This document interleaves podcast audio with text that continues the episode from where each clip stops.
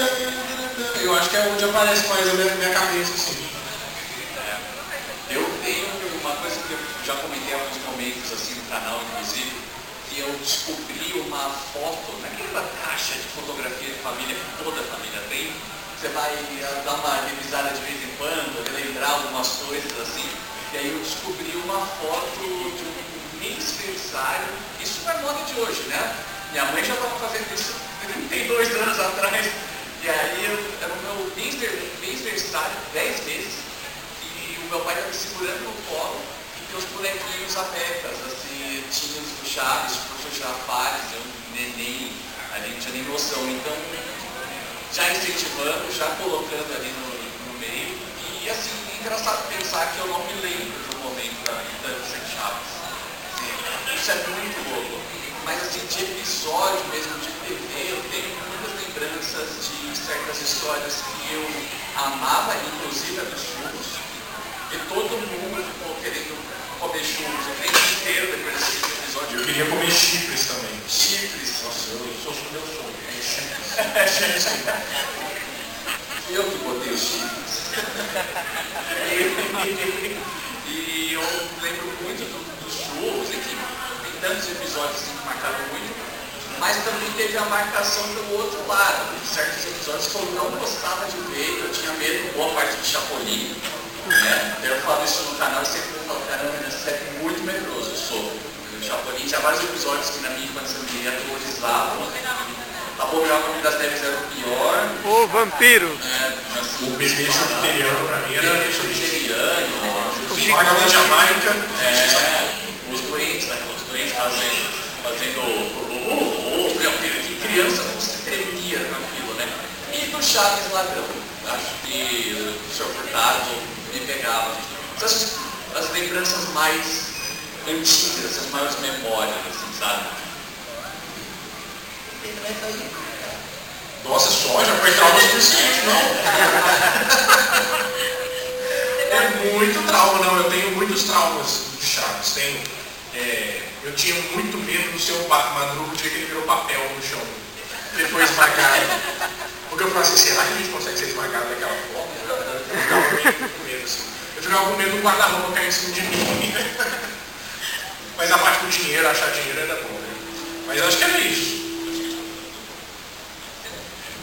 A gente está falando porque é, faz parte da nossa vida, né, é, Chaves. E recentemente teve um evento aqui em São Paulo com a Florinda mesmo.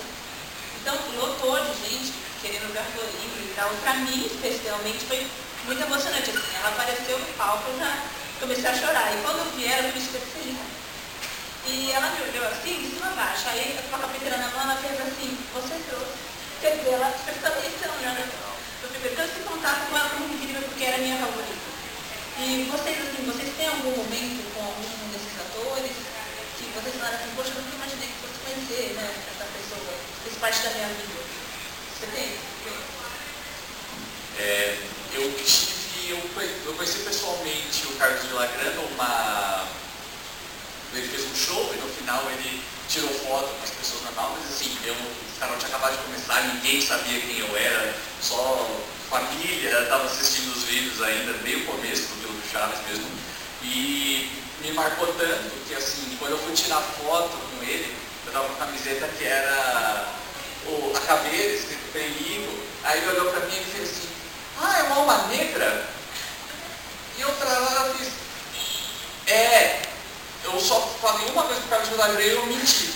Então assim, de tão nervoso que eu tava, eu tive que eu falei, não dá tempo de explicar e tal, mas eu também conheci o Edgar Vivar, é, eu fiz uma entrevista com ele, na sua amiga, e foi muito rápido, mas foi muito legal, porque desligar o lado fã e ligar o, o lado profissional da coisa é um pouco desafiador, segurar a emoção, que no final, depois de quase 10 minutos, eu já comecei a voz já começou a embargar, assim, e é muito legal você ver, tipo, a pessoa na sua frente, ser humano, normal, para trabalhar com ele, está tão acostumado com pessoas emocionadas, conhecendo, que depois ele viu que eu estava meio, meio emocionado, a gente parou de gravar, ele virou para mim, quantas tatuagens você tem? E a gente precisava de montar tudo rápido, porque tinha um monte de coisa para tirar foto, eu falei, ah, 10, nem pensei na hora, assim, falei, rapidinho, mas é sempre muito emocionante, assim. Você chegou a conhecer alguém, Renato? Não, eu só lembro, só lembro deles indo no Domingo Legal, aparecendo. Você sempre, sempre tinha eles de primeira vez no Rico no Brasil, é, eu sempre lembro desse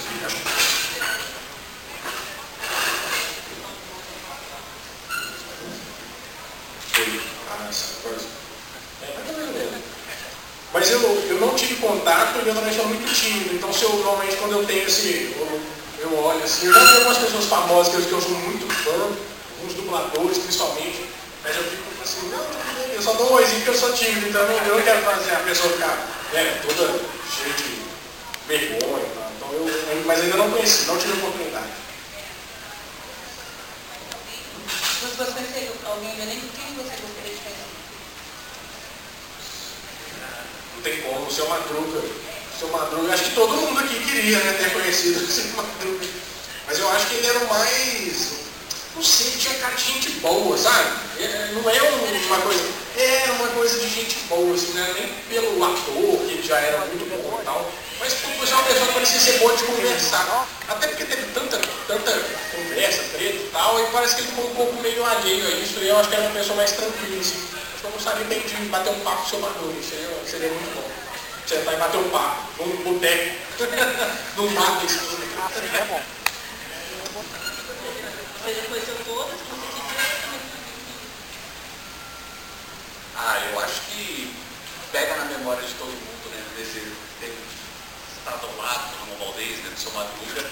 Eu conheci o filho dele, né? No Esteban Valdez já foi emocionante ele contando as histórias do próprio pai. Ele trouxe a calça original do seu Madruga, tipo, você pegar aquilo na mão é uma coisa muito louca. Você vê a marca do cigarro. Tem, e assim, eu peguei a calça na mão, o chapéu dele. É, é emocionante, né? Tudo isso marcou muito.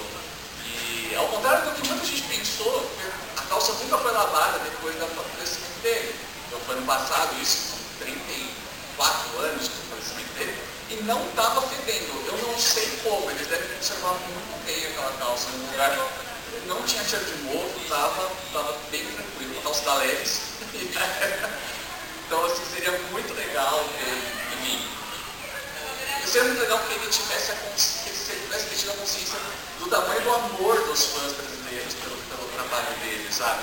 A Florinha, infelizmente, eu não pude levar um Covid no dia, então eu tive que desmarcar foi difícil assim, eu falar, meu, eu vou colocar as pessoas são risco, então.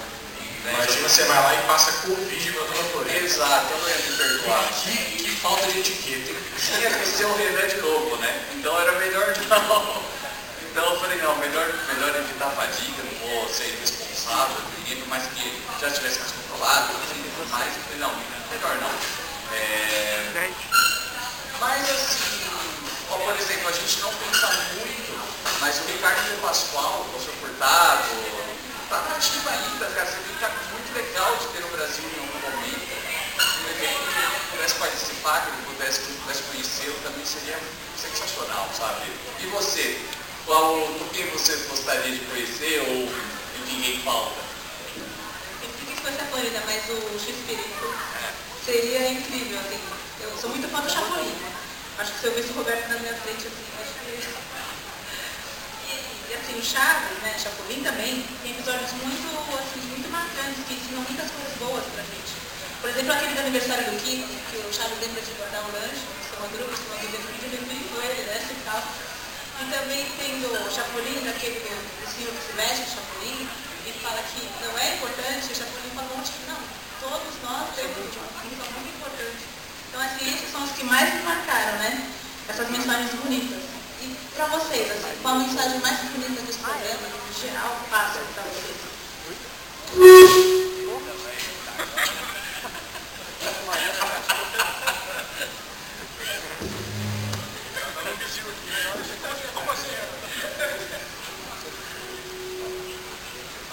Tá, aqui, tá de cara, tá de mal comigo.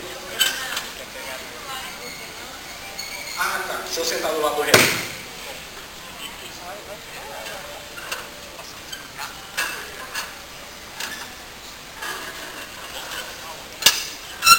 Dentro das cadeiras. Essa é a posição, Godinho. E eu acho que aquele episódio sobre o seu furtado, ele é ruim, que ele é meio traumatizante, mas ele tem uma mensagem boa no final das contas, porque mostra que, a- que tem o Charles depois ele é meio que as pessoas se importam, querem saber onde que ele está. Então é, é uma, uma coisa que me marcou bastante, assim, fora o lanche que ele também leva pro,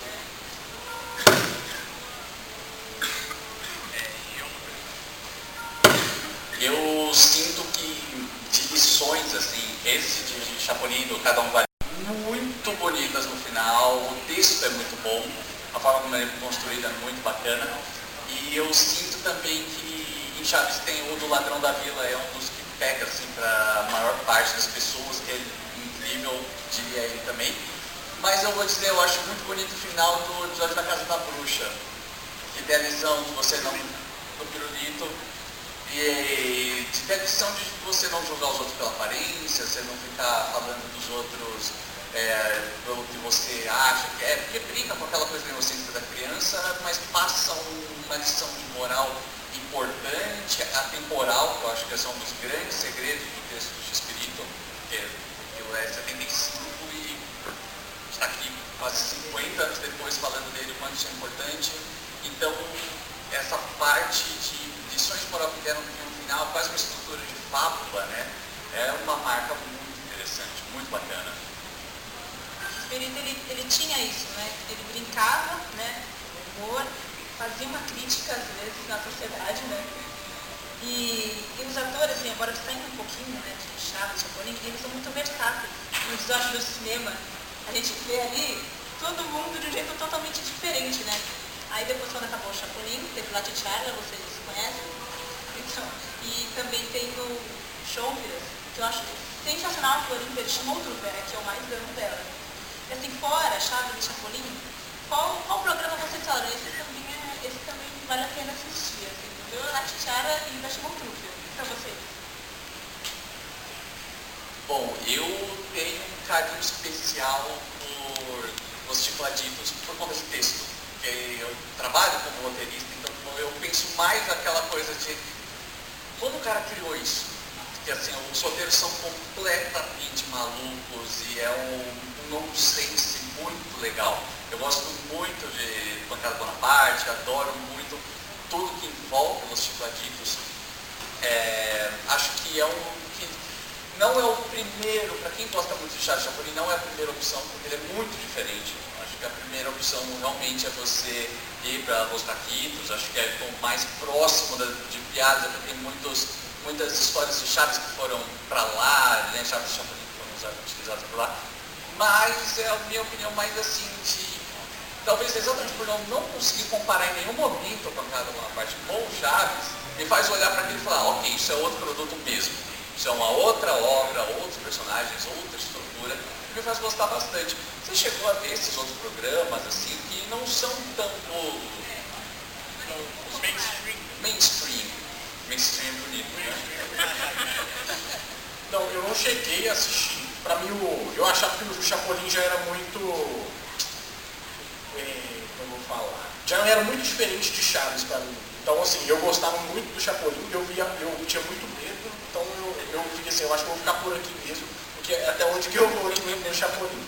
Mas eu, eu vi que tinha essas outras obras, até descobri outro dia que tinha um filme da Chiquinho, né? Já pedi autorização e tal. Então eu não, não, não aprofundei muito na obra, não. Então, esse tempo todo, já passou Chaves, a Polina infelizmente também não tem mais, né, passando. Nós estamos aqui falando disso. Então, é, quando me convidaram para participar da Chaves de novo, fiquei assim, muito feliz porque são todos meus amigos e é uma coisa que eu amo falar. Então, você poder dividir isso com amigos seus é sensacional. E eu falei, né, que a Chaves de novo foi criada no restaurante, pelo Gustavo Berriel e pelo Dardo Gouveia. E como que nasceu o Vira do Chaves e o Nerd Show? É, realmente é uma coisa muito gratificante você poder trabalhar diretamente com essa paixão, né, por sociedades que a gente ama, enfim, para mim é uma, é, enfim, é, é uma palavra que está sendo usada muito tempo, mas gratidão, de bem, gratiluz. E eu sinto que é uma coisa muito bacana poder trabalhar com isso, poder Hoje são os fã-clubes, as páginas, canais, enfim, seja o que for, que estão mantendo a memória viva. E que depender de nós fazer, vai demorar mais tempo para isso ser esquecido, isso vai no, né, mais... Mas enfim, o, o Vila do Chaves nasceu basicamente por conta de... Eu tenho conhecido o Felipe e a Carla, que são meus sócios no canal, que eles têm uma produtora, e eu trabalhava como roteirista freelancer é, no momento, eu tinha saído de uma produtora que eu trabalhava diretamente e tal, é, e eu estava buscando novos clientes e eu os conheci porque eles precisavam de um roteirista. Nós ficamos muito amigos o que fez o laço pegar logo de cara foi a tatuagem do professor Girafales que tenho, porque o Felipe é um cara muito tímido. Ele melhorou muito depois do canal, assim, ficou mais solto e tudo, mas no começo ele era, era bem tímido mesmo.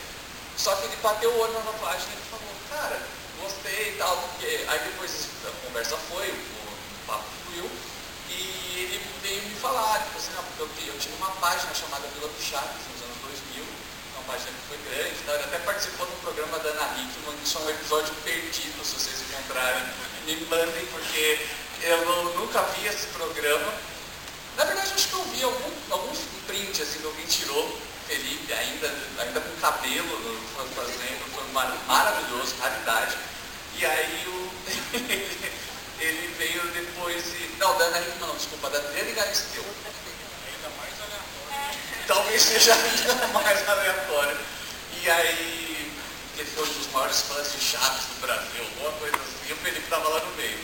E aí ele veio e falou, cara, eu tinha vontade de transformar esse conteúdo que eu fiz lá tanto tempo atrás, que tinha parado e tudo, em um canal no YouTube porque eu sinto que tem futuro e assim, a gente não tem um canal específico de chaves, né? Ser tratado. E eu trabalhava com alguns canais, com o pessoal do Tocando, tocando música, era canais. Tinha trabalhado com o Noge no canal 90, isso foi roteirista dele por um período curto, mas virou um grande amigo. Então eu tinha bagagem de YouTube, tipo, que deveria ser feito periodicidade, como montar uma thumb, que título, como a gente estrutura um roteiro, enfim. E o Felipe e a cara tinham coisa tipo amigos, né? Então foi uma junção de todo mundo, cada um tinha uma expertise, livros, e daí pra frente, mas começou uma brincadeira. E também eu estava meio que recuperando o pé na bunda, que eu tinha tomado, estava com o par na cabeça. E o Chaves ajudou, o Chaves ajudou nesse momento, assim, sabe? Então, uma coisa que me ocupou por amor, desde o começo. Não, já ouvi alguns papos assim meio, ah, eu já achei que era pra ganhar dinheiro. Mano, não, assim, todo mundo tinha outros empregos, eu era motorista do SBT na época, da casa da produtora deles. Então, assim, é, porque calhou de eu virar motorista do SBT no mesmo período que o canal começa. Então, enfim, foi no mesmo tempo, assim, foi diferença de uma semana. Então, ninguém precisava de dinheiro, até que chegou um momento que depois que o canal deu certo, então começou a virar, demorou um tempo, eu falei um pouco mais estava falando, vamos dedicar 100% porque meu coração estava mais aqui, assim. Mas, desculpa, eu, eu é, eu troquei o SBT para ficar Clube Teatro. Aí preciso fazer um roteiro ou outro como freelance para completar o orçamento? Preciso, né? Nem sempre dá para a gente o, aquela coisa, vou ficar devendo os 14 meses de aluguel. Né? Apesar de que muitas pessoas pensam que o YouTube não é uma fortuna que se ganha com ele. Né? O Renato sabe bem também, há muito tempo aqui, mas a gente, a gente vai levando. E eu comecei pelo dinheiro, mentira. Na verdade, eu comecei pensando em fazer assuntos que eu não via muitas pessoas fazendo, então. É, é, porque eu tinha, uma, eu tinha ideias para falar sobre coisas, eu era muito curioso com alguns temas, eu começava a pesquisar sobre isso, e o pessoal eu envia informações, e pensava, ah, eu não posso fazer então meu próprio canal, fazer meu vídeo. Mas eu comecei por acaso, eu fui, como diz o jogador poeta, fui indo, indo e iu, e foi. Então não foi, não foi nada planejado, 0% planejado. Eu fazia o canal enquanto eu estava, eu comecei em 2009, enquanto eu estava fazendo a faculdade de design gráfico. Mostrei aquele negócio, mostra, você, sabe quando você mostra o canal, olha aqui, ó, fiz um vídeo e tal, todo mundo. É, que bosta, né? Todo mundo, não, muito legal mesmo, continua. Só que eu fui temoso, continuei fazendo, e aí eu fui meio que enveredando. Eu, eu nem pensei em falar sobre nostalgia, sobre coisas antigas. Mas no final das contas acabou que era um assunto que eu gostava.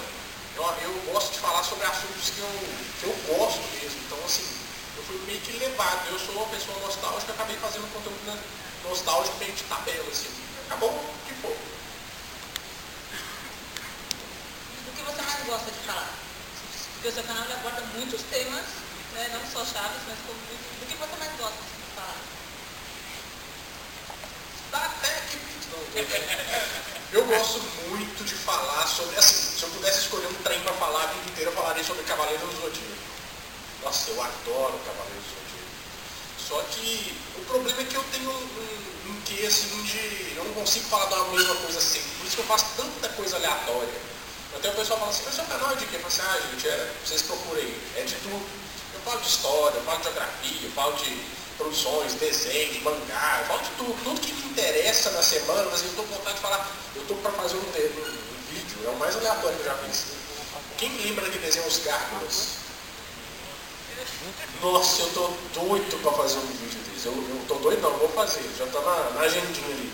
Eu, que eu descobri que os Gárgulas foi um desenho meio maldito lá na Disney, quebrou alguns protocolos que eles fizeram, foi bom da hora, então tem uma história muito boa para contar.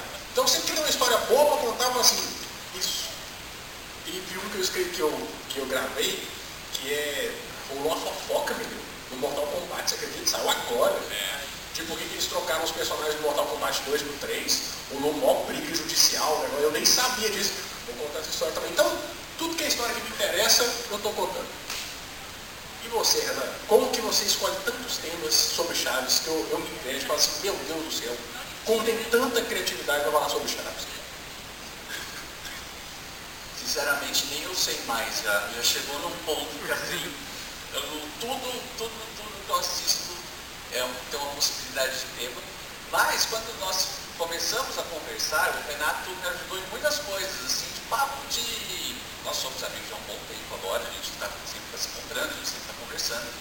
E eu me lembro de uma vez do Renato me contar um pouco da parte dos temas dentro, então eu falei, cara, pode estar falando de Cavaleiros do Zodíaco, daqui a pouco você vai para falar sobre as moedas que já teve no Brasil, e está falando do metrô de São Paulo. Então eu falei, meu, de onde? Como, sabe? Porque eu ainda fico ainda no espírito. Meu, é, é uma criatividade. E você é faz cinco vídeos por semana, não é ainda? É, eu chamo de maluquice, né? Não é criatividade. É falta de foco. Eu, estava sendo um pouco mais. Maluquice. Né? É. Também é um, é um bom termo. Mas o Vila, ele começou desde, desde o primeiro momento, a gente, como veio a ideia do Felipe de fazer um negócio assim, cara, se é pra gente se dedicar e aprofundar, aprofundar desde o começo pra galera perceber que a gente não veio pra ficar falando só erros de gravação, ah, ah, tem um espírito na casa da sei nem dessas histórias, assim, ah, achar seu inferno, ah, mas tem aquela galera chocante, o velório da bruxa, uma outra pessoa morta que nem era, amiguinhos, Fernando, esse tipo de coisa assim, é, não ver, tem muita, tem muita coisa ruim por aí no YouTube, então vamos, desde o começo, vamos tentar aprofundar e fazer um negócio, acima de tudo, respeitoso pela obra, pelas pessoas, todos os artistas envolvidos ali no meio, mas acho que, sei lá, um dos nossos, sei lá, acho que quinto, sexto vídeo do canal, veio a ideia de fazer quem foi o Perry Mason, que assim, super específico,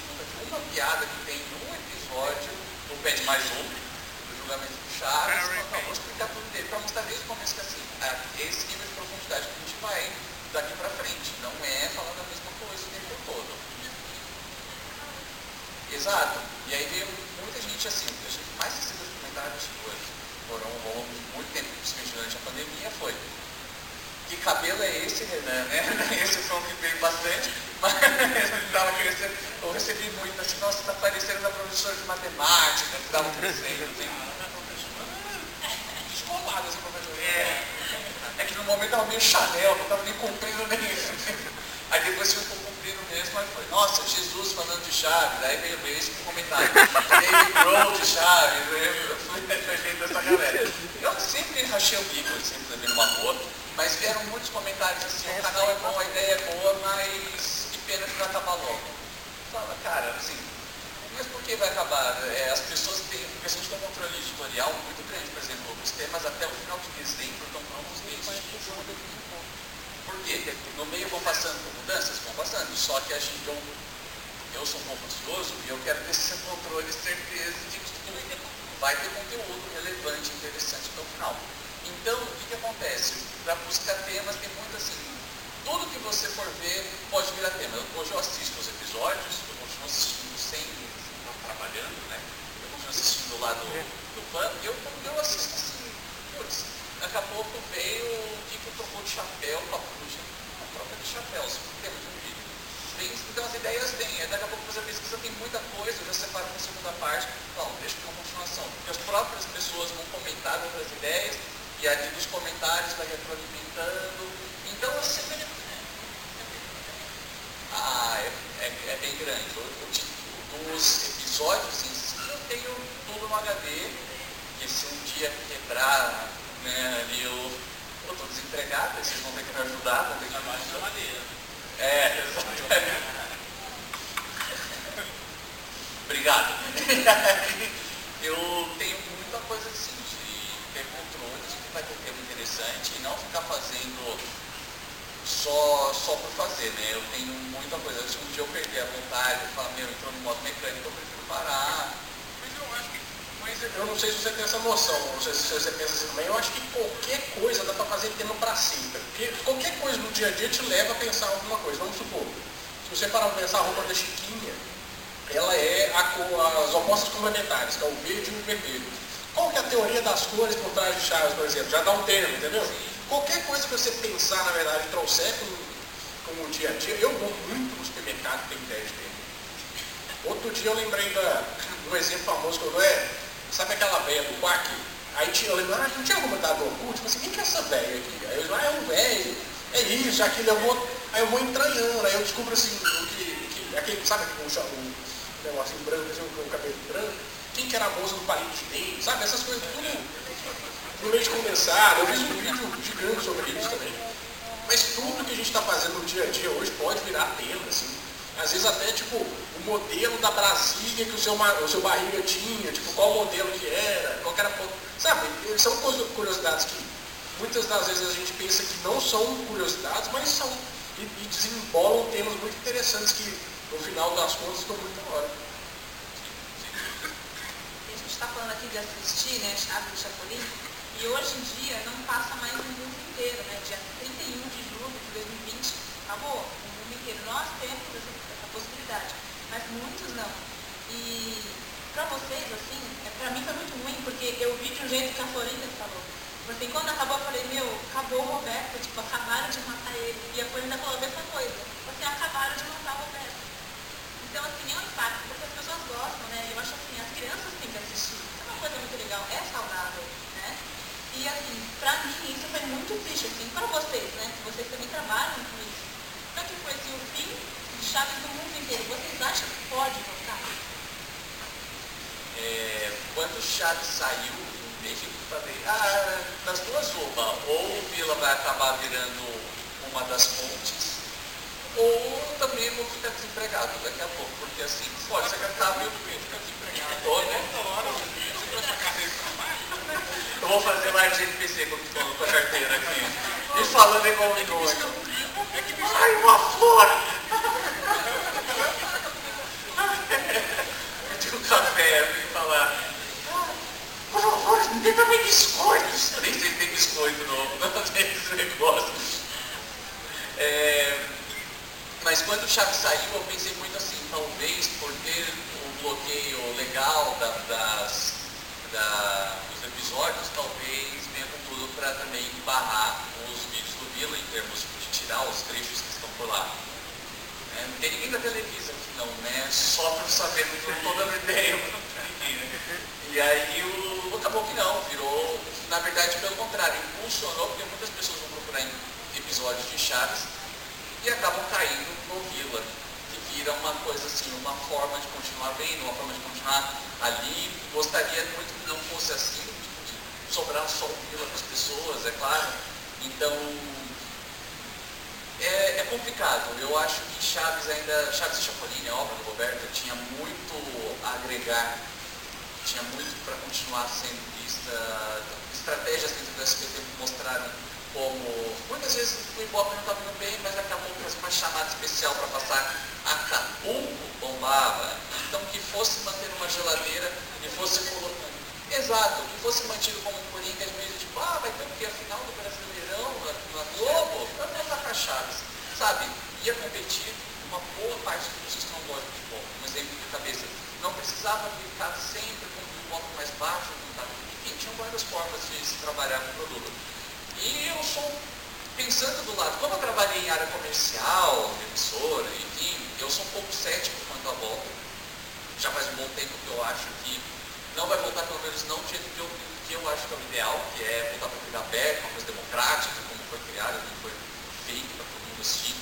Eu acho que daqui a pouco vai ser vendido por um preço muito baixo só para falar, beleza, está aqui para colocar no catálogo de algum streaming que está uma geladeira, eu assim, posso estar enganado, é claro, não estou dando uma, uma aqui, mas é, uma, é o que eu imagino que vai acontecer. E não imagino que vai ser rápido, imagino que, porque ainda é relevante, ainda tem briga. A hora que perceberem que não tem mais briga rolando, aí já perdeu o valor.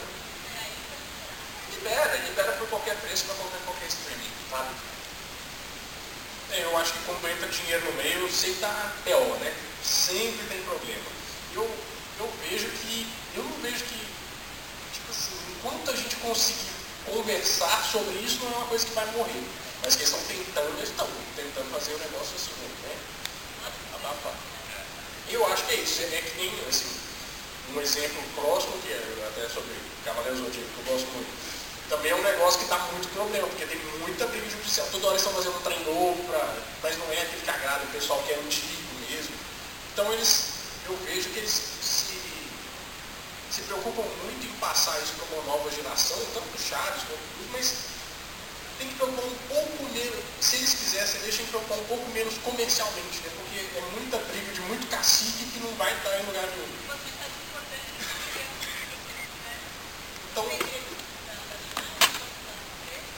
eu acho que, sabe, eu, eu também acho que sempre resolver conflito de dinheiro é muito complicado. Não vejo isso acontecendo resolvendo para todo nada mas deveria, né? Seria bom. Seria de muito bom tom. Sim.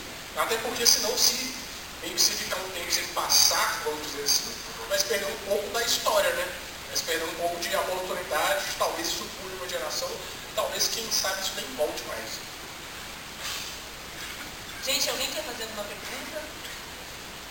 Querem falar alguma coisa? Chaves, Chapolin? Manifesto. Pode falar. uma crítica. Você tem. Na verdade, é, uma coisa que você está falando também, dessa parte de não mostrar tudo, de mudar, muita coisa do Chaves, que muita gente assiste hoje em dia, já teve muitos cortes.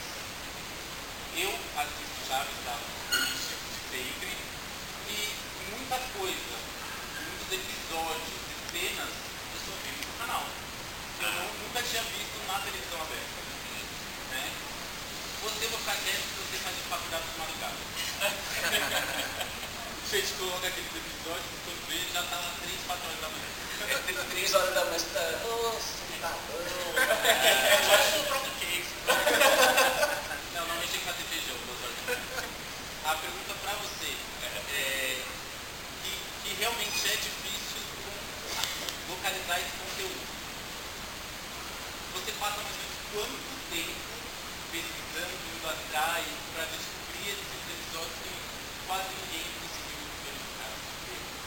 Ó, é, bom, esse tipo de comentário para mim é muito gratificante, ver saber que depois de tanto tempo, depois de ser um amor fixado, ainda tem coisa que o Vila traz a mais, não é só.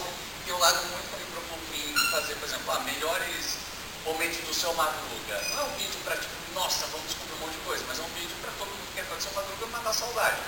Mas em todos, quase todos os vídeos eu me preocupo em trazer alguma coisa dos anos 80, em trazer coisas uma função. É isso, é um equilíbrio. Não dá para ficar uma coisa super técnica o tempo inteiro e nem raso, de certa forma, de outro. Então tem um equilíbrio.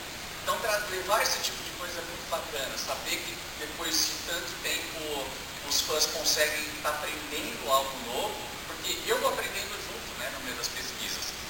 E eu, assim, o lance da, das- da parte de pesquisa talvez seja onde eu mais demoro para fazer os vídeos. Assim, tem vídeo ali que saiu que eu comecei a fazer a pesquisa, falei, isso aqui vai me tomar muito tempo, eu vou fazer no tempo livre. Eu fiquei, sei lá, três, quatro meses pesquisando, tipo, aos poucos eu ia acrescentando um pouquinho, um pouquinho.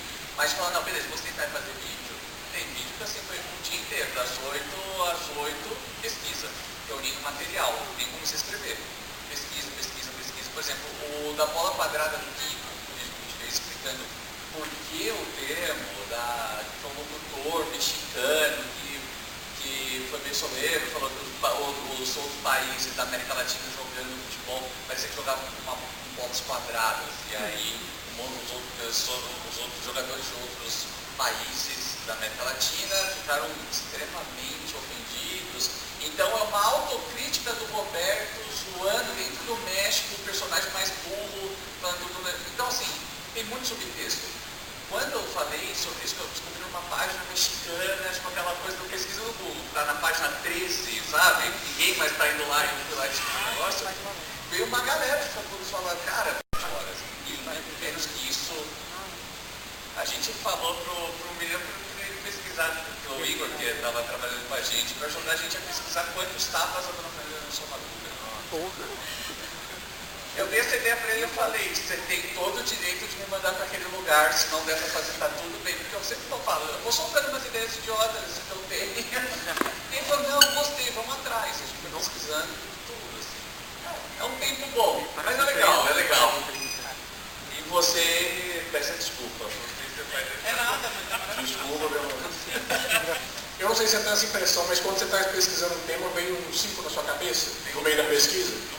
Sempre que você pesquisa uma coisa, parece que você vai achando coisa e vai abrindo. Eu, eu pesquiso geralmente com até uma outra aba do Word aberta, só para anotando os ideias aqui do lado. E assim, hoje em dia a gente sabe que não pode falar muita coisa, porque senão tem processo, vem como cancelar. Tem algum, algum tema que você pensou assim, poxa, se eu fizer isso, vão me cancelar, não vai dar certo. Eu queria falar, mas eu não posso falar. Teve, teve isso. Ah, teve. Já teve. É que assim, como que eu posso dizer? Tem certos temas que a gente sabe que não vão dar visualizações, que a gente sabe que pode ser feito um negócio interessante e pelo trabalho, assim, como você hipócrita, como a gente mais quer que todo mundo assista, se inscreva e tal. É, quem não fez isso? Mas assim, tem certos temas que eu, eu prezo muito por falar, cara, se eu for encostar, eu vou precisar pensar muito bem. Por exemplo, muitas pessoas falam, putz, faz um vídeo sobre piadas politicamente incorretas de Chaves. Vai dar visualizações pra caramba. Mas eu volto o foco de uma, um seriado que tem tanta coisa boa para algo que vai caber discussão, que vai caber muitas pessoas que teve da briga, que vão contra certas coisas que eu também penso. Eu falo, eu não sei se eu vou mexer Vai nesse acabar a bateria, Júlio. Eu não vou agregar nada, a obra está feita. Eu vou só cutucar e falar, tá vendo? Como... É assim, você fala, tipo, ah, quando o Carlos Villagrán se relacionou com a Florinda, ele era casado. O X-Preto se relacionou com a Florinda, ele era casado. Mas a Florinda não presta. Sabe, na, na cabeça da galera vai sempre cair pra esse lado. Por mais, então assim, eu tentei tratar com o maior respeito, sem acusar ninguém, porque esse é o ponto. Eu não tô passando pra ela, eu tô. Eu só não tô apontando dedo pra ninguém. Mesmo, assim, a galera vem. Então certos temas muito espinhosos, assim, a maior parte do tempo eu tento não me encostar para falar do que tem mais, mais susto, tem melhor da obra. Eu, tenho, eu acho que não adianta muito ter medo, porque eles, alguma coisa para alguém vai cair errado de, de qualquer forma. assim. Então, por exemplo, pode ser, pode ser a coisa mais boba do mundo, assim, vamos supor. Às vezes eu, eu erro uma data de alguma coisa, o pessoal fica mordido, sabe? Mordido mesmo. Assim, não, como assim? Não é possível, você não respeita, não sei o quê.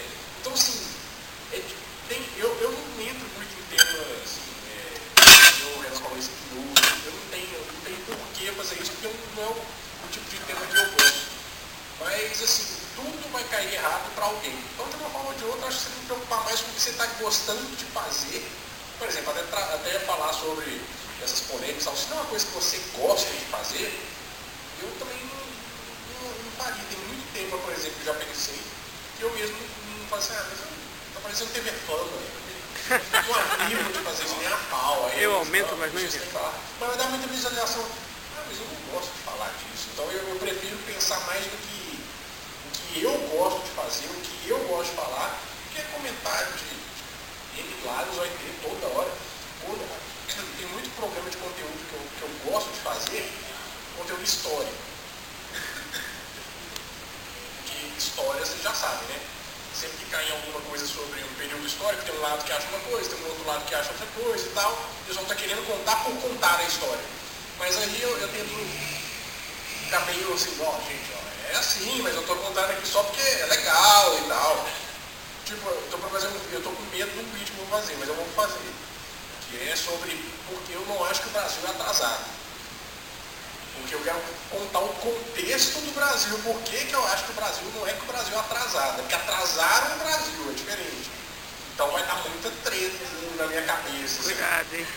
Então, é, porque vai ter várias coisas ali sobre colonização e tal, então aí vai dar um pouco de mamãe. Mas eu tô, com, eu tô disposto a comprar essa briga, porque eu gosto, eu gosto de falar desse assunto. Aí é aquele preço que se paga, né? Alguém mais? Chiquinha? Posso fazer uma observação? Pode, pode fazer.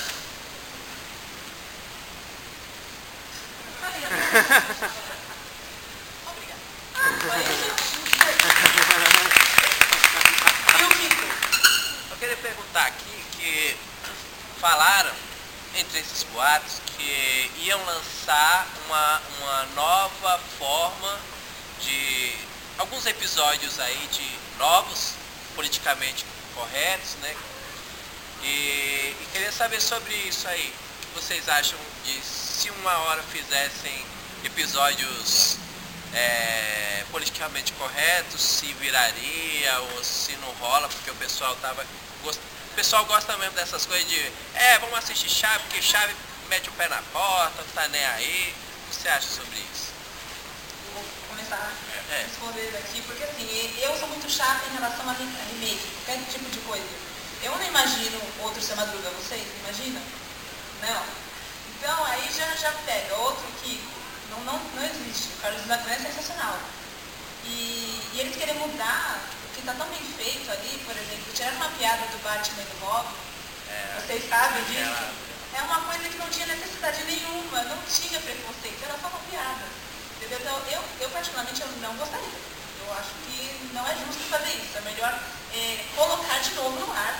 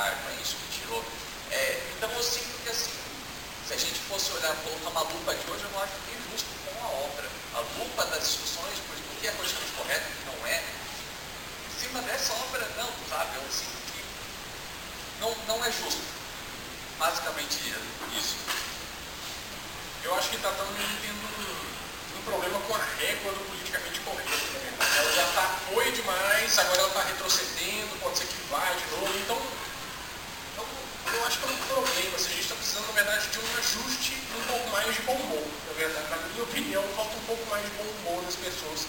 Que a gente está tão, tão preocupado com um monte de coisa que eu acho que a gente podia só pedir uma pizza. Pôr Chaves e assistir tá de folga. Só isso que a gente faz. Mas como não gostar do Renato, né?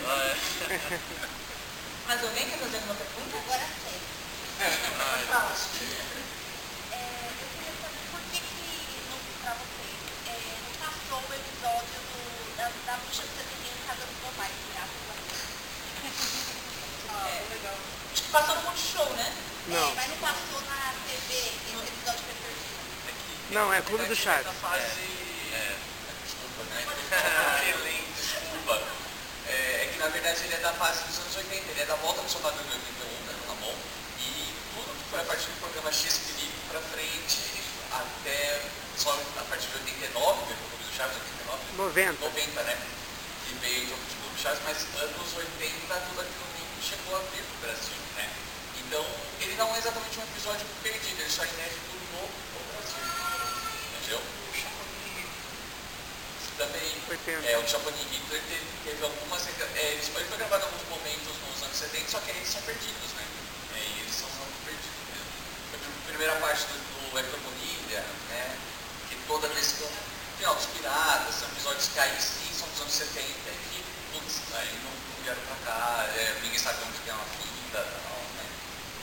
Felizmente. Pior é que na, a, a televisão nem pegou fogo, né? A Globo pegou fogo, a Record pegou fogo. Ninguém acha isso daí, né? O SBT teve 820 enchentes, né? Também. Verdade. Então, acaba perdendo tudo, né? Mais alguém? Só mais um. Pode? Tá, agora trabalho de você como criador desses conteúdos, tanto do Chaves quanto de todos os conteúdos que você viram, que eu acho que é um dos poucos canais que consegue falar de vários nichos diferentes e ainda assim se manter com sucesso que é. é eu quero saber de vocês se vocês sentem essa nova geração que está vendo com essas redes sociais, de corte e tudo mais, estão faturando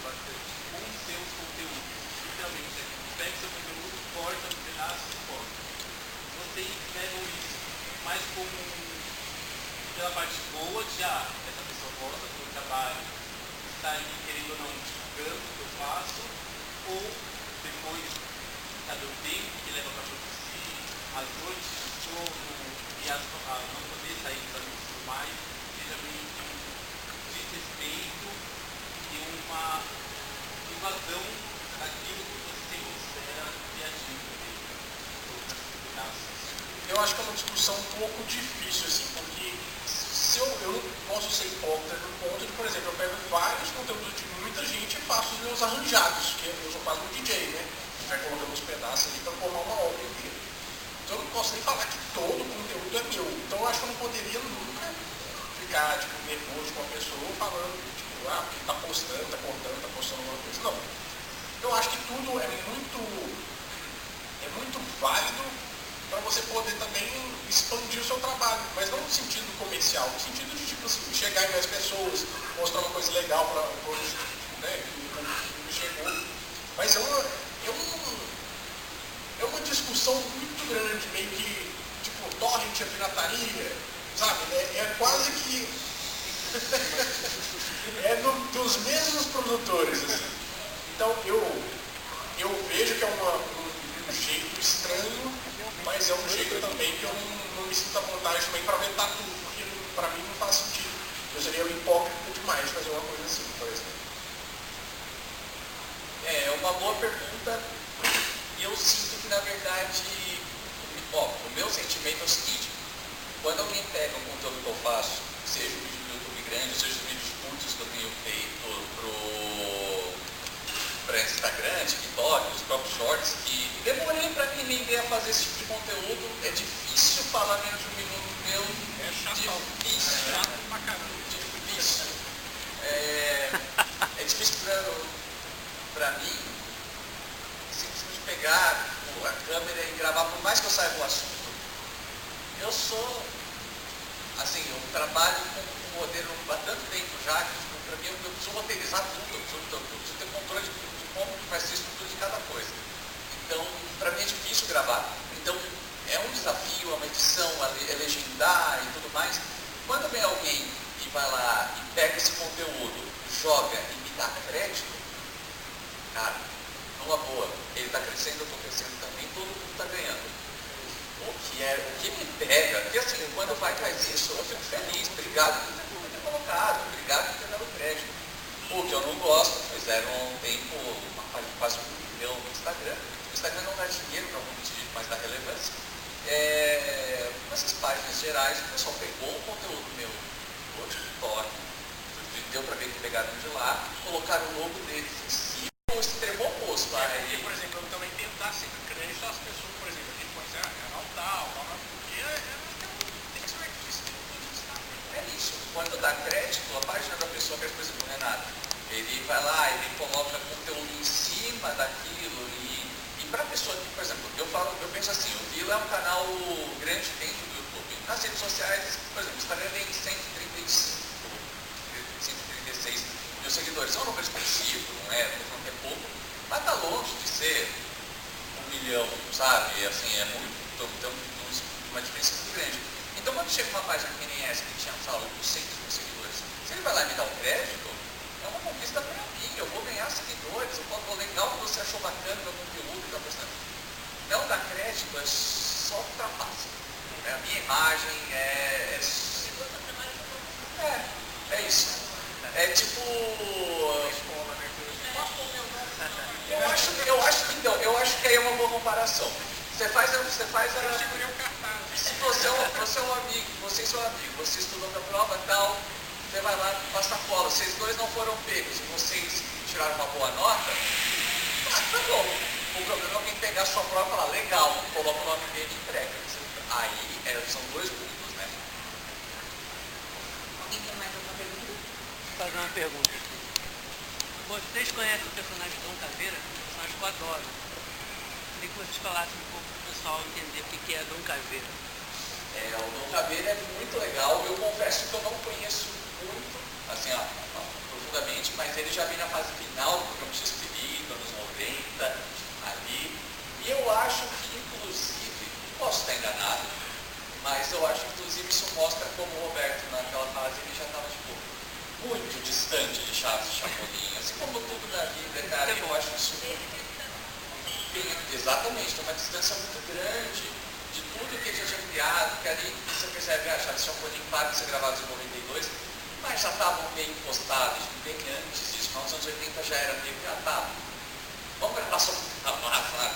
Porque eu imagino, tipo, mas é que deu certo, mas assim, quando você está lá no computador, na HD, dá play no episódio 74, dá play no episódio 79, pra você não mudou nada, o cara tem 5 anos, né? Então, tipo, é muita, é muita diferença. Então, quando vem o Caveira no final, que já se passa ele é meio mulherengo, ele passa, tipo, o cara dono, ele é dono do, de uma funerária.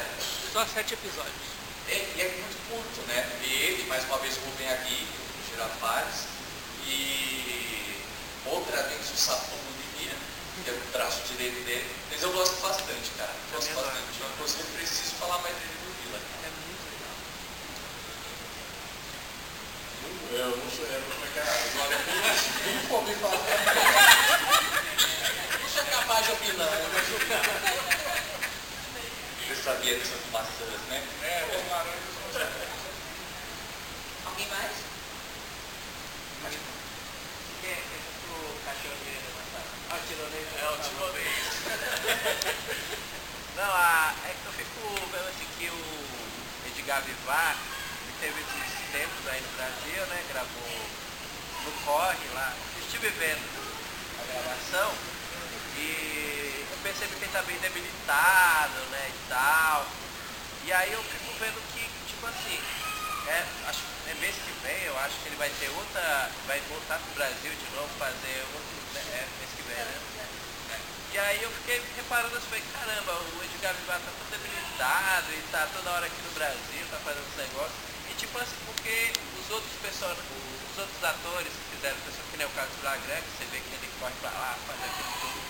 E ele não faz tanto negócio aqui no Brasil. Será que é porque não convidam tanto ele, ou, ou ele não tá nem aí, fala, ah, vou pra Brasil coisa nenhuma. O que que opinam sobre isso aí? Será que o Edgar Vivar tá devendo é, 14 meses de aluguel e precisa trabalhar que ferro doido? É, O Edgar vai fazer uma série no Multishow também, né? É, Multishow, ele foi convidado e ele aceitou. Acho que até já gravou, É, né? é. Eu- eu assisti. Ah, vocês foram? Aí eu vi, ele tava lá dando meio capengando assim, eu falei, caramba, rapaz. É, foi ela foi no dia que ele não foi. Louco. Então o que acha? Será que é porque não vão com a cara do Kiko? É por isso que não ficam toda hora pedindo pra ele vir pro Brasil? É, eu sinto que existe um interesse maior de certos atores por fazer mais shows. Por exemplo, a Florinda foi a primeira vez que ela fez esse tipo de evento quando veio pro Brasil. É, a Maria Antonieta, todos os shows dela são grandes, assim, é quando ela vai é uma produção grande, mais de circo.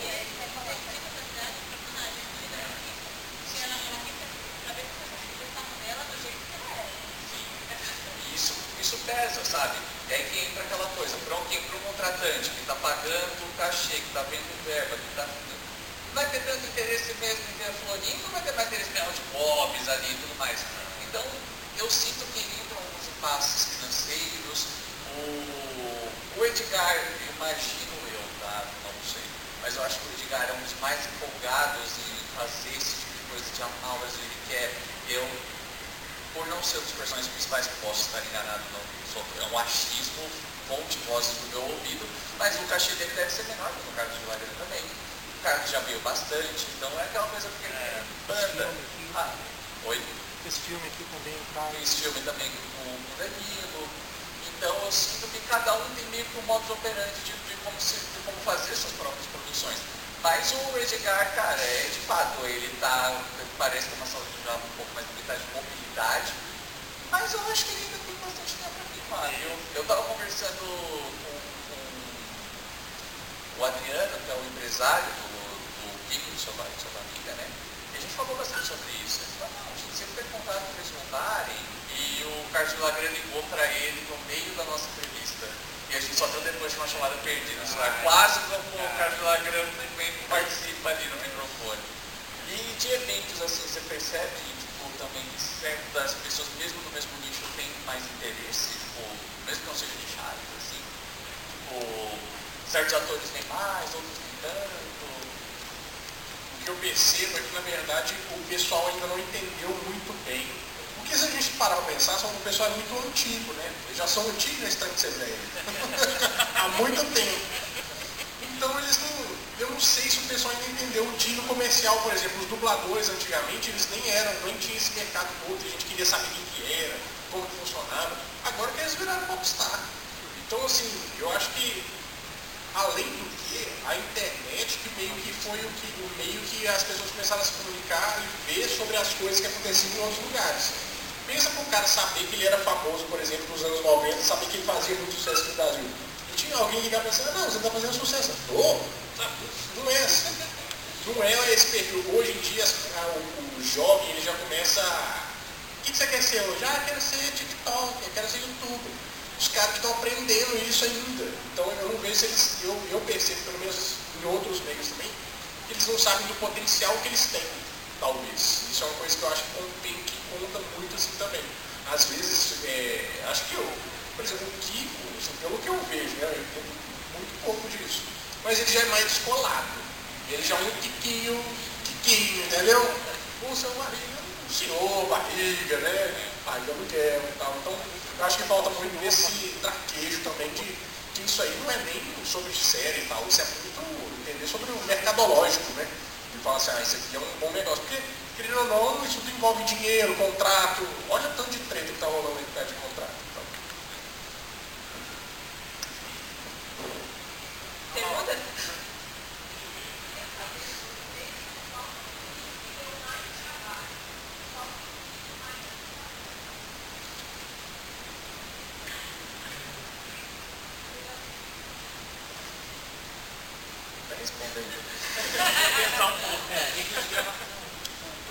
Deixa eu ver, o mais trabalho. O mais satisfatório eu já sei. O mais satisfatório foi um vídeo que eu até hoje eu fico decepcionado, ele não tem ido muito bem. Que eu falei sobre um vídeo que eu fiz sobre o John Williams. Alguém sabe o que é o John Williams? O John Williams, basicamente, ele é o criador de várias e várias trilhas do cinema, tipo assim, Tubarão, é, Star Wars e tal. Então eu fiz um, meio que um mini documentário falando sobre a mostrando as obras dele. O cara é um gênio, ele é um gênio. Assim, qualquer filme que você vê bom tem a, o dedinho do John Williams. O que deu mais trabalho. Putz, vai, vai lembrar, você já lembrou algum? Que eu vou pensar o que deu mais trabalho. Ó, de satisfatório, eu não sei se entra muito, se eu estou meio roubando na pergunta, mas o Festival da Boa Vizinhança que a gente fez, as lives que foram beneficentes, né? Que pessoas mandaram muitos vídeos. Foi muito, muito legal, porque a gente fez dois anos e a gente acabou não conseguindo fazer depois de novo por conta de trabalho mesmo, porque a gente aumentou a frequência de vídeos no canal e para fazer o festival a gente tem basicamente transformar um cômodo num estúdio de TV mesmo, né? De colocar tela para fazer como referência, para eu saber um ponto do roteiro, um monte de coisa editada que está entrando, dá muito trabalho. É, mas aí o trabalho não é meu não, o trabalho eu serviço para editar aquilo, né? Eu, eu, o meu trabalho é aparecer ali e, e me dar um ioio. então, foi interessante, muito bacana, porque o primeiro, na verdade, o primeiro festival, ele veio no momento da pandemia, que a gente teve a ideia quando estourou a pandemia, aquilo tudo caos, e a gente rapidinho fez 100 mil inscritos. E quando a gente foi entrar ao vivo, o formato de live estava sendo muito. estava muito em alta, né? Você fez com violão, Toda a live era sempre livre. Não, é. E assim, quando toda live era, tipo, do nada as pessoas abriam e tocavam em casa. É, tocar em casa é aí. A gente nunca tinha feito nada, a gente falou, vamos fazer um negócio cheio de edição. A gente foi fez o caminho contrário, né? Que idiota. Mas foi legal, deu certo, assim, só o que aconteceu foi que a gente não fazia ideia com as pessoas iam entrar, o canal bombou muito rápido, foi de 0 a 100 mil inscritos em um mês mais ou menos. Um pico muito alto, muito rápido. E eu me lembro que quando a gente estava para entrar na live, a Carla virou para mim, pânico, que ela estava controlando o computador, falou, tem 5.500 pessoas esperando. A gente nunca mais bateu nem perto disso depois. Assim. Eu entro numa live, por exemplo, Felipe, eu vejo às vezes, tá lá, 300, 400, 500 pessoas e falo, eu tô tipo pronto pra ir pra fazenda, assim, sabe? Tipo, já foi meu tempo, sabe? Eu tô brincando porque assim, o formato live de uma certa forma diminuiu muito o interesse das pessoas, né? Três anos é muito tempo na internet para as coisas mudarem muito. Mas sim, o Festival da Boa Vizinhança foi satisfatório, porque a gente, somando tudo, a gente já conseguiu doar quase 30 mil reais em ações no canal, então a gente conseguiu fazer doações fisicamente, levar para as pessoas. E o vídeo que deu mais trabalho que tenha sido de pesquisa, o do Quantos Tapas o seu Madruga levou. 270 e alguma coisa. Nossa. Uh, Contou Eu não vou 81 lembrar. também? Contou Oi? 81 também? Contou 81 também? Contou. Contou. Contou. Contou 81. Muito bom. E eu lembro que ele saber. foi, mas se possível, vai anotando os, os episódios que tiveram mais tapa. Tipo, guarda as anotações, porque isso dá um outro vídeo. Quais episódios ele toma mais tapa. Mas aí eu só aproveitei a pesquisa e já dá uma pronta. Eu, eu copiei um pouco. Você falou do festival, eu participei, acho que foi o primeiro. Eu mandei um vídeo, estava chegando de Dona Florinda e eu cantei. Ah, Eu cantei, e aí é muito bacana, quando a gente está representando eles, Chiquinha sabe, Kiko sabe, porque as pessoas chegam emocionadas, mesmo que isso é muito gratificante, né? Ah, aí chora, né? Fala, nossa, é meu sonho, né? Era conhecer, era dar um abraço. E vocês, vocês têm essa missão também, né? De estar relembrando essas coisas, e vocês passam essa emoção. Alguém chegou para vocês falou assim, poxa, eu vi tal vídeo, eu estava tão chateado, estava com depressão, e, e me curou. Já aconteceu isso? Direto acontece. Pelo Instagram, pelo... Aí é o mais difícil que eu fiz foi o reality show Jogos de Tabuleiro. Nossa senhora, deu trabalho demais. Era bom, por isso que deu trabalho demais. Nossa senhora. Não, o reality show deu mais trabalho ainda, né, Mara? Nossa. Deu Não, imagina a gente. Só que qual é o problema? Eu desculpa que cortar um momento emocionante, mas só que. Sabe qual é o problema do reality show? É você fazer aqueles depoimentos de lado de câmera assim, e fazer pra ninguém, porque a gente só tava fazendo sozinho.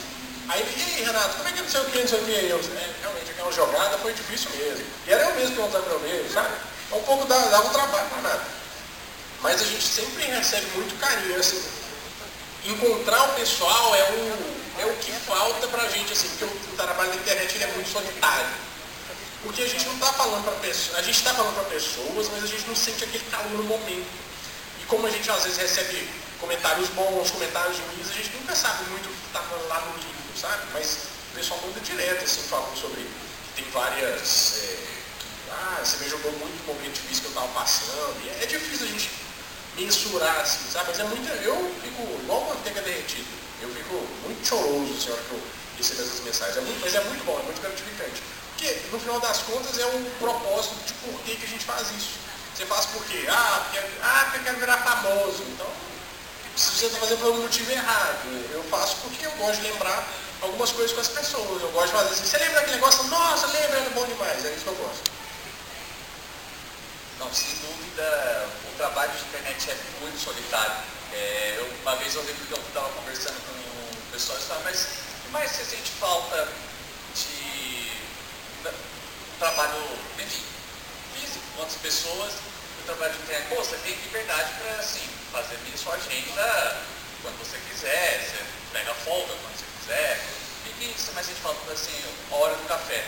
Eu sinto falta de chegar e fofocar sobre alguém, tá bravo alguma coisa, meu, vamos tomar um café, sabe? Ir pro canto do café e falar umas besteiras. Chegar alguém na segunda-feira e falar como foi o fim de semana.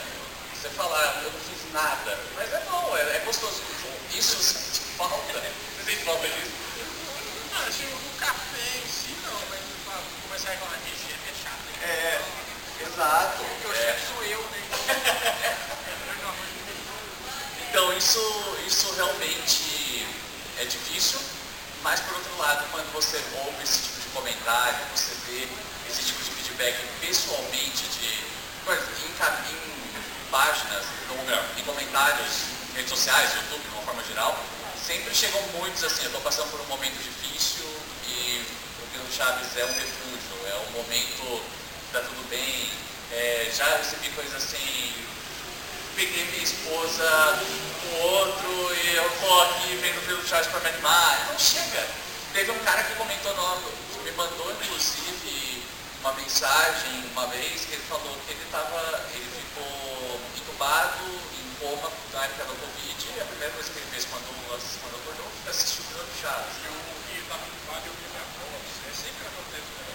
Você também ouviu, já viu isso? Então assim, isso mexe demais, sabe? E pessoalmente, as pessoas às vezes têm medo de, têm receio de falar, ah, eu, de abordar, tipo, meu, eu adoro sabe? É muito legal. E eu lembro muito bem que no musical do Chaves que eu assisti com a minha namorada no, no final do ano passado que eles fizeram uma nova edição, e o próprio musical, o musical mesmo que eles fizeram no do ano passado, no shopping. Não, não foi no Vila Lobos, foi bem. Bricaneca. E nós fomos, e aí eu lembro. Ah, é que é que é que ele chuchou ali, é o ponto eletrônico. Vai passando, vai, chega tudo errado em mim, né? Mas o, eu me lembro muito bem que na hora que a gente entrou no hall, assim, do nome da do teatro, tinha um casal, isso é o mais legal de Chaves, que pega todo mundo. Então tinha um casal, veio uma mulher bem do metal mesmo, assim, ela tinha um corpo assim fechado de tatuagem. Nossa, ela tava assim, muito. Ela olhou pra mim, ela começou a tremer, ela, eu não imaginei isso com você aqui, eu tenho depressão, eu, que alegria falar com você, tipo, quase chorando. Aí, pô, é muito legal, você não imagina esse tipo de reação e sempre é uma, quanto ajuda. E aí também te bota numa saia justa, porque ela falou assim, não, eu, eu, eu falei assim, ah, vocês querem foto? Claro. Aí ela o marido, aí ela assim, não, só eu, empurrou o marido pro lado, né? Ela me dá desculpa. não nada, sabe? Então, tem de tudo um pouco, assim. Mas é muito legal, lidar com isso é muito gratificante. Por isso que eu penso, teria uma dificuldade enorme de voltar pro, pro CLT, mesmo tendo um momento de café. Você tem essa troca, né? É, você, é, vocês são fãs, né, assim como eu também sou, e vocês fazem uma coisa que nem a televisão está fazendo, que é deixar a memória deles viva, e ainda tem essa troca com o público. Eu, quando eu fui no musical do Chaves, eu fui fazer uma entrevista lá, né, com o pessoal do elenco, mas deu que não estava marcado, e deu essa desculpa, né? E aí o Matheus Ribeiro acabou aceitando fazer entrevista. E aí eu estava lá, né, não sabia, não estava nem pensando que estava atrás do cenário. Aí falaram assim para mim, ó, oh, é, entra aqui nessa porta. A moça virou pra mim e falou assim, ó, o Chaves vai te mostrar a vila. Na hora que ela abriu a porta, eu dei de cara com a vila. Aí eu não conseguia falar. Eu só sabia chorar. Eu falei, aí o Matheus Ribeiro, nossa, essa querida tá aqui chorando porque ela recordou É uma coisa aqui que toca a gente, né? Você, Chiquinha, já teve uma experiência assim? Alguém chega pra você e... Por favor, os três, tudo também, ó. Do Brasil, do Brasil. Boa tarde, gente. Então, é, comigo tem bastante. É, eu fico bem emocionada também. Quando eu vim pra cá, inclusive hoje, eu ando aqui mesmo, no trem, no metrô, onde quer que seja, eu vou assim. E aí é, o pessoal, ai, posso tirar foto com você? Meu Deus, você é muito semelhante, nossa, nossa, nossa. Aí se emociona, aí tem gente que fala nos comentários mesmo, fala pra mim assim, nossa, é, meu, é, você me tirou um sorriso, eu estava muito triste aqui, eu vi seu vídeo, fiquei feliz, e isso, nossa, isso pra gente, né? E por ser fã, gostar, a gente faz com amor, né? Como você falou, não é dinheiro, é amor, então, nossa, eu fico muito feliz, né? Receber elogio, é lógico que a gente também recebe crítica, mas assim, os elogios que deixam a gente, né? A gente não desistir, não deixar o chato morrer Mas a crítica vem online, né? É, pessoalmente. É, pessoalmente eu não encontro. É, ainda bem. A, a Chiquinha falou que ela não faz por dinheiro, mas às vezes eu faço por dinheiro, porque eu trabalho fazendo festas, porta de loja, tudo assim, né? Só ver o Kiko. E, e eles se surpreendem mais porque eu faço as coisas na hora, na hora. O pessoal fala assim, faz a bochecha, fica que nem o Shrek. Você lembra do Shrek? O pessoal fala assim, faz o urro, faz a bochecha. Aí eu fico,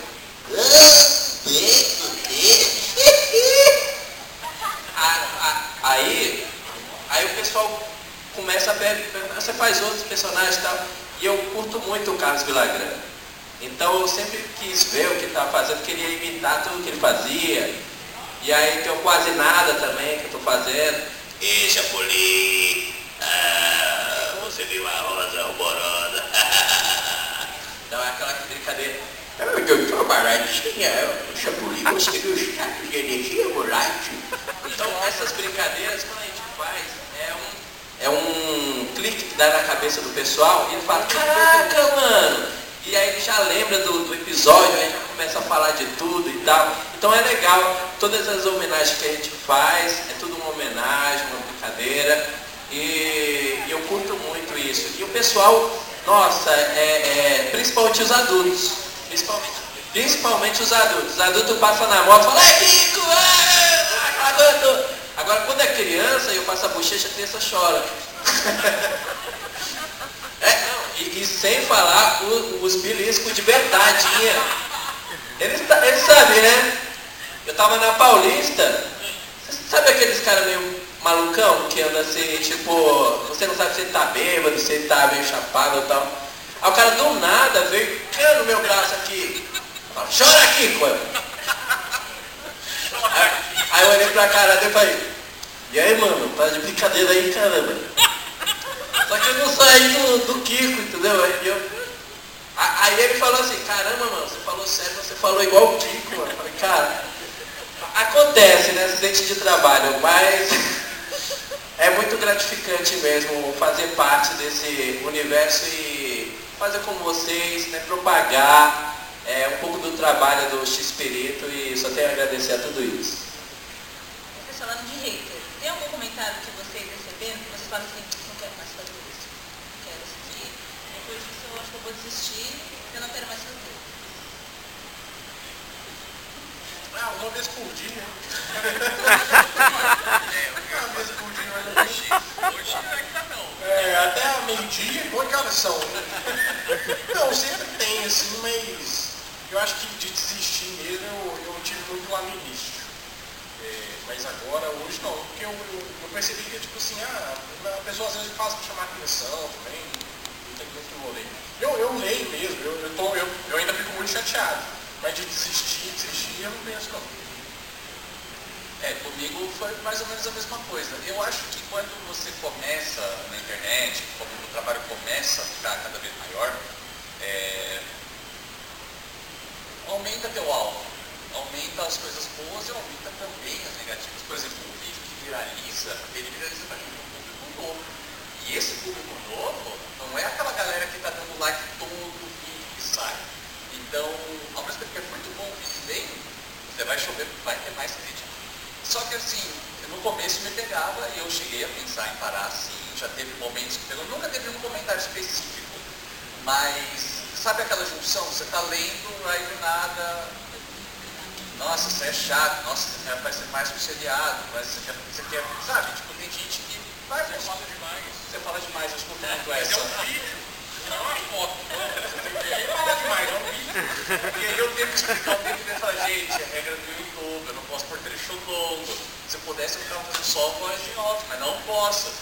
Aí eu só explico, mas o que é Chapolin com M?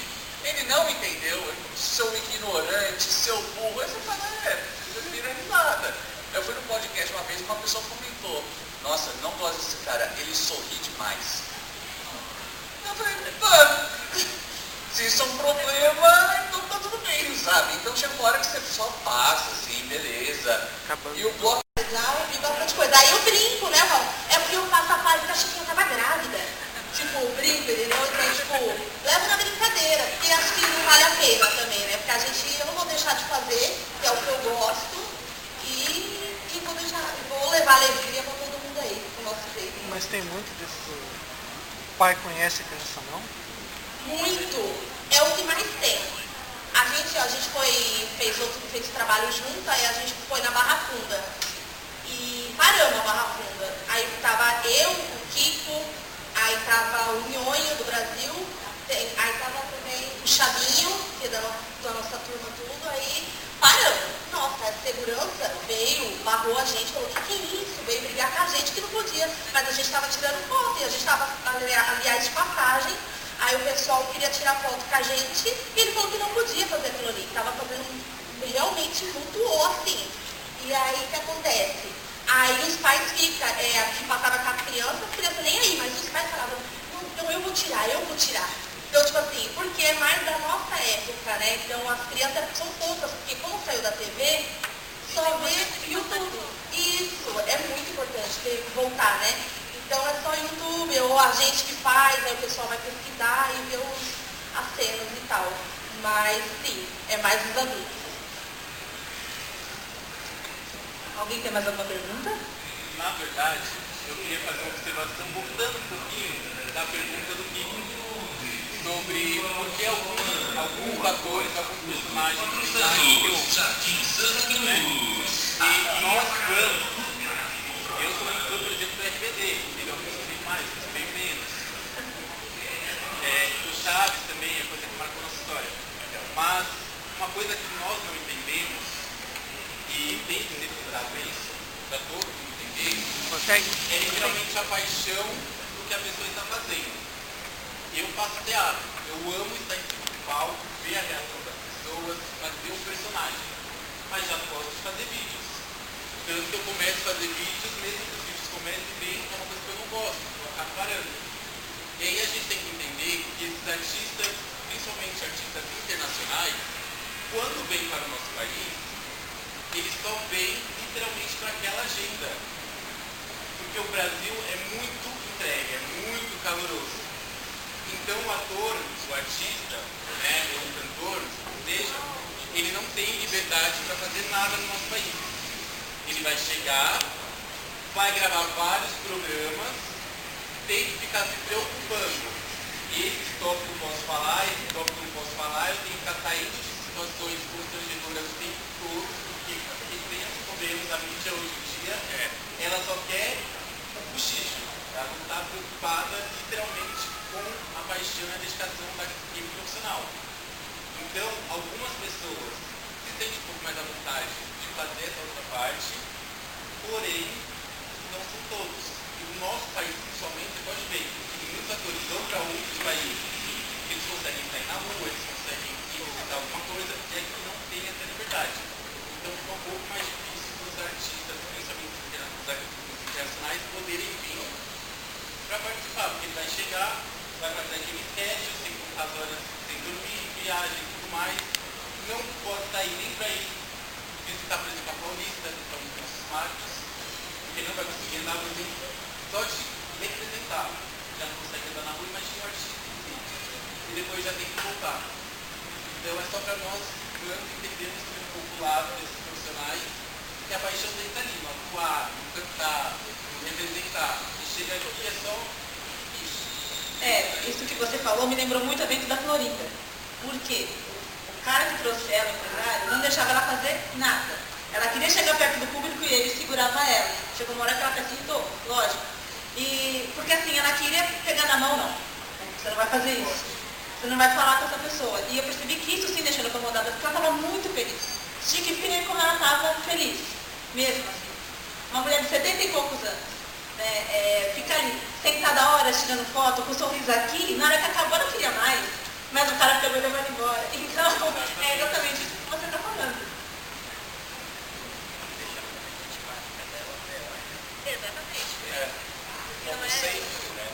É, eu acho que muitas vezes a gente tem uma dificuldade de separar o lado do lado, entender o trabalho mesmo, né? É bem natural, é, é muito normal um, um, exemplo até mesmo, quando eu conheci o Carlos Villagrán, para fazer as fotos tal, lá no final do show, ele estava tirando foto, ele as pessoas como people, e poxa, voada e tal. Quando meu irmão foi tirar foto com ele, é, na verdade meu irmão quis um autógrafo, ele pediu para o Carlos autografar o braço dele para ele depois tatuar. Ele não fez a tatuagem, mas o Carlos não precisa saber disso. E aí, quando ele foi lá e pediu para o Adriano, a gente nem conheceu o Adriano ainda na época, nem era amigo dele, e só assim, então eu pedi para ele autógrafar meu braço, acho que faz, faz sim. Só que na hora que meu irmão entrou e, falou, o Adriano fechou a porta Carlos sair do personagem para poder fazer o autógrafo. Por quê? Limpa a bochecha, põe um óculos, faz com cuidado, ele desenhou um bico no braço do meu irmão, e tudo mais. É que muito, foi caprichoso. Então, assim, teu lado personagem, teu lado Carlos, teu lado empresário, tem o lado, tem todas as facetas, né? E mesmo comigo, que todo mundo acha que eu saio na rua e eu só falo de Chaves, desde que eu só sou uns camisetas de Chaves, desde que eu não acho que eu falo palavrão, desde que acho que eu não posso tomar cerveja, porque, porque eu sou só o filho de Não, ali é um lado e a vida segue, né? Sério, Renato, Renato não tem nada disso. Não, tô brincando, Renato é bom. Apoio.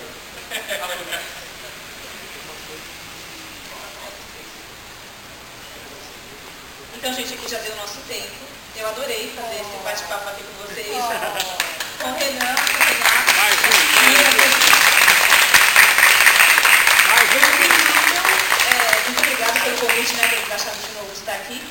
Pedir para vocês seguirem a Chaves de Novo no Instagram, no TikTok, onde vocês quiserem. É só botar lá Chaves de Novo, Vila do Chaves e Nerd Show. Muito obrigada. Também, ó. E a gente? Chiquinha do Brasil, Chiquinha do Brasil Oficial. Dan Kiko. É, obrigado pela oportunidade de trocar uma ideia, pra gente é sempre muito legal.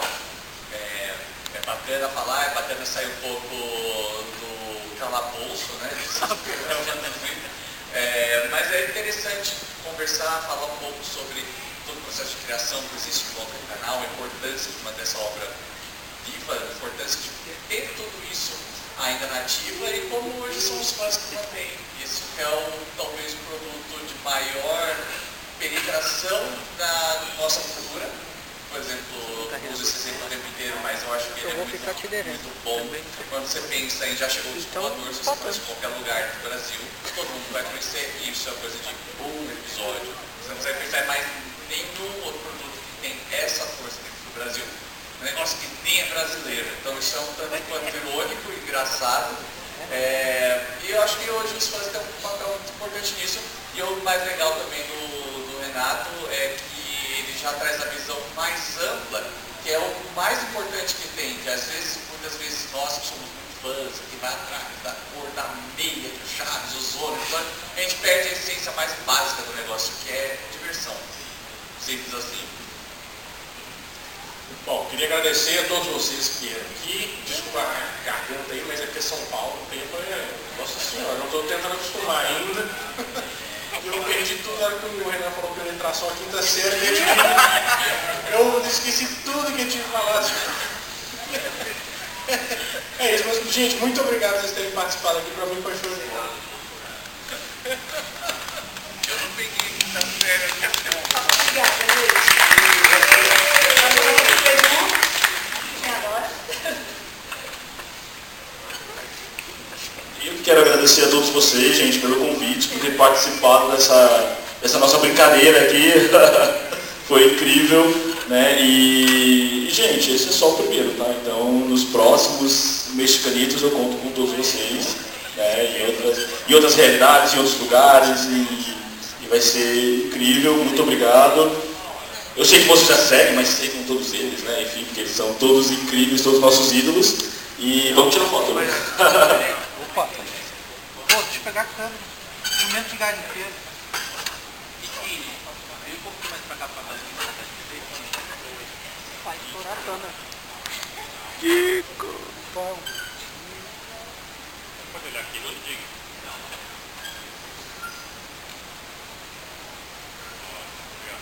Opa! Oi? Muito bem. Chiquinha só da cabeça. Obrigado, gente. Até a próxima. E o Mexicanitos continua. Agora a gente vai tirar todas as cadeiras aqui